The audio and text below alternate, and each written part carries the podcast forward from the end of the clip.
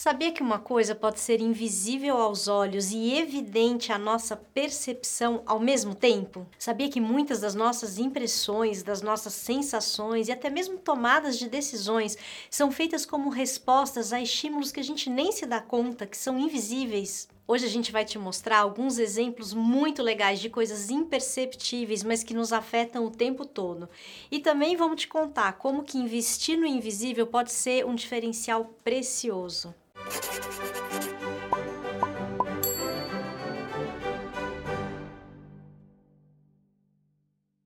Bem-vindas e bem-vindos ao segundo episódio da série Costuras do Invisível. Pensa aqui comigo, não é porque uma coisa não pode ser vista ou não pode ser medida que ela não existe.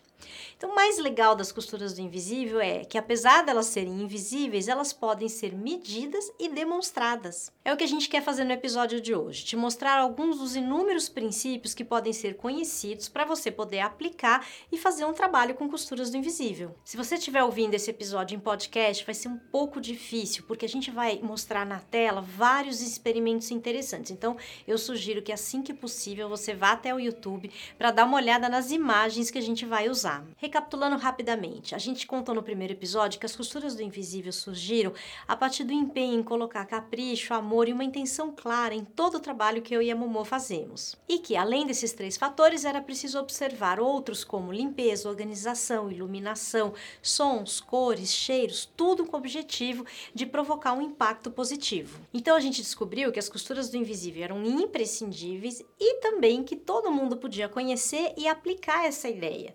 Primeiro, porque as costuras do invisível é um princípio de busca pela excelência e pela qualidade no trabalho. Segundo, porque ela comunica essa qualidade, quer dizer, ela propicia uma experiência diferenciada porque permite uma comunicação sutil através da nossa capacidade perceptiva, sensitiva, mesmo que não consciente. E terceiro, porque oferece a oportunidade de que um trabalho seja lembrado como um acontecimento. Quer dizer, como algo que deixa uma marca, uma impressão, quer dizer, um trabalho que vai além da simples entrega prática, porque o outro recebe uma experiência que vai ser marcante não só nas dimensões de tempo, espaço, mas também na dimensão da relação.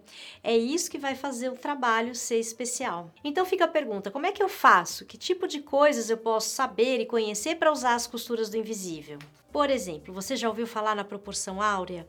É uma relação de medidas conhecida da humanidade desde a antiguidade. Foi usada na construção do Partenon, na Grécia, e está presente em vários elementos da natureza. Se sabia que a relação do tamanho das nossas mãos com o nosso antebraço obedece a essa proporção, assim como várias outras medidas nos corpos dos mamíferos. Essa relação também pode ser observada nos corpos dos insetos, nas estruturas de plantas ou de conchas de caramujos. Se você fotografar um furacão de cima, vai encontrar medidas que seguem a proporção áurea e a Via Láctea também se organiza segundo esse padrão. Artistas como os renascentistas, vamos pegar o exemplo do Leonardo da Vinci, ele usou isso muito no seu trabalho. A Catedral de Notre Dame também foi pensada assim e são inúmeros exemplos de como essas medidas têm um sentido estético para nós, como o chamado sorriso natural, que também está relacionado a uma proporção do tamanho dos dentes que segue a proporção áurea. Na ciência moderna, foi Gustav Theodor Fechner, um alemão que viveu no século XIX e que foi um dos precursores da psicologia científica, quem mais a fundo estudou a nossa capacidade de perceber a proporção áurea. Ele até hoje é reconhecido como um dos precursores da psicologia estética. Sem, é claro, falar de costuras do invisível, ele conseguiu comprovar cientificamente que elas dão resultado. Em um dos seus experimentos mais famosos, ele comprovou que a gente tende a gostar mais de objetos que foram construídos ou desenhados a partir da proporção áurea. Ou seja, se você fizer um desenho ou criar um produto ou uma apresentação seguindo essas medidas, você vai ter mais chance de chamar a atenção das pessoas, porque elas provocam uma sensação de harmonia maior do que outras proporções. Se você estiver curioso, curiosa para saber como usar isso, é simples, a gente explica.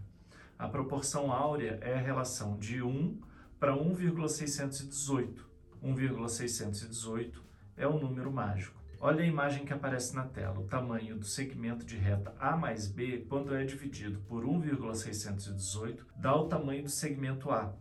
E o segmento A dividido por 1,618 é igual ao segmento B. A gente pode seguir dividindo esses segmentos que eles vão sempre ser complementares. E se a gente aplicar esse princípio para a construção de um retângulo, a gente tem um retângulo áureo. Um lugar onde a gente usou a proporção áurea no nosso trabalho foi no layout do simplificador número 1. Você lembra? Nosso jogo do bem-estar.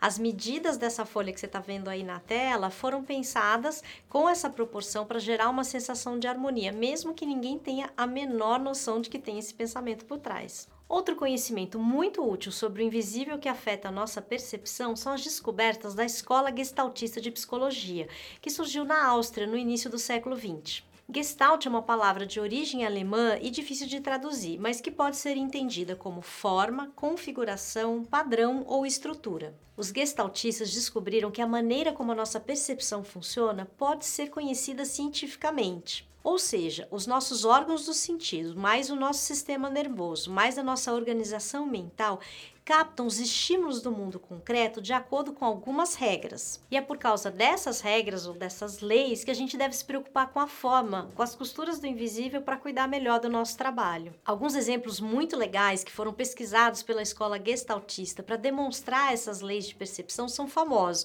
como o princípio da closura ou fechamento. Agora a gente vai começar a mostrar as imagens na tela e se você precisar, você dá um pause no vídeo para perceber isso com calma. Esse princípio explica por que, que a gente tende a completar ou perceber uma imagem sem que ela esteja realmente desenhada. Nós somos capazes de ver um triângulo onde, na verdade, não temos as semirretas que, por definição, formam um triângulo. Ou quando vemos uma bola de futebol a partir de manchas. Ou uma esfera a partir de cones dispostos no espaço de uma forma cuidadosa. Outro exemplo muito legal é esse experimento aqui que pedia para as pessoas associarem os nomes Maluma e Taquete às formas que você está vendo na sua tela. Fica bastante óbvio qual é Taquete e qual é Maluma, você não acha? E embora isso pareça ser uma escolha feita por convenção, existe algo na qualidade da forma que nos leva a essa conclusão comum. Todo mundo sabe qual é Maluma e qual é Taquete. As ilusões de ótica também são exemplos interessantes estudados pela escola gestaltista. Uma imagem clássica é o vaso de Rubens, que explora o fenômeno de figura e fundo para comunicar dois rostos ou um cálice em apenas uma imagem. As leis da Gestalt explicam como muitas vezes somos enganados pela nossa percepção, como neste caso, em que as linhas horizontais são retas e paralelas, embora não pareçam. Dá para acreditar? E nessa imagem, você vê uma jovem elegante dos anos 20 ou uma mulher idosa? Você achou que isso era coisa de post, mas é também um estudo da Gestalt. E aqui, quantos pontos pretos você vê nesta imagem? Quer ver outro exemplo impressionante? A ilusão da sombra, que foi estudado pelo neurocientista e professor do MIT Edward Adelson. Olha só os quadrados A e B neste tabuleiro. Eu te pergunto, as cores são iguais ou diferentes? Olha bem. Eu aposto que você disse que são diferentes, mas quando a gente verifica com uma ligação entre os dois quadrados, a gente descobre que na verdade eles têm a mesma cor. É incrível, né? Então, uma quarta característica das costuras do invisível é a união de vários saberes, tanto artísticos quanto científicos, com uma finalidade bem definida. A gente pode fazer as costuras do invisível a partir do básico, como a limpeza, a organização, a estética, mas a gente também pode agregar, aplicar a neurociência, a psicologia, a arte, a arquitetura, a decoração, a perfumaria. Quer dizer, nesse sentido, você pode ter vários profissionais juntos para te ajudar a conseguir um resultado melhor. Um exemplo que a gente gosta muito dessa união de saberes é aquela história do Steve Jobs, quando ele abandonou a faculdade e foi estudar caligrafia.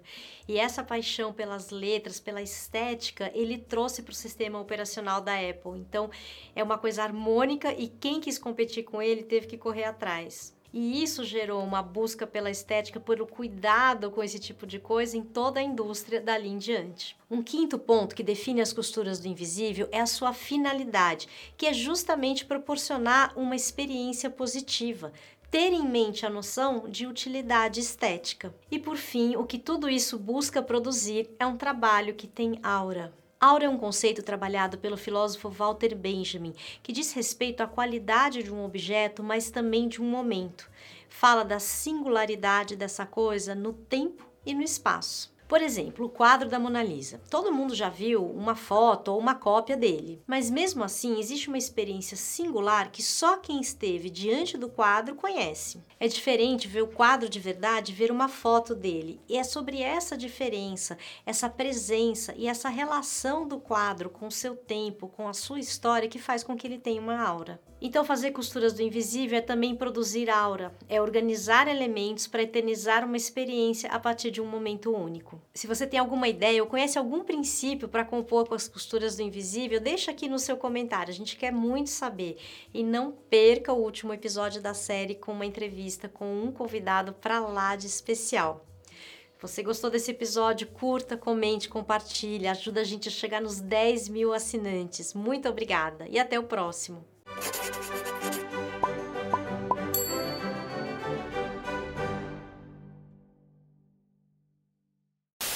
Hoje a gente vai te. Se sabia que se sabia que a relação da se sabia que a relação do tamanho da na ciência moderna foi não posso fazer alterações nos seus contatos. Um quinto ponto que define as costuras do infisi... invisível de uma forma palavra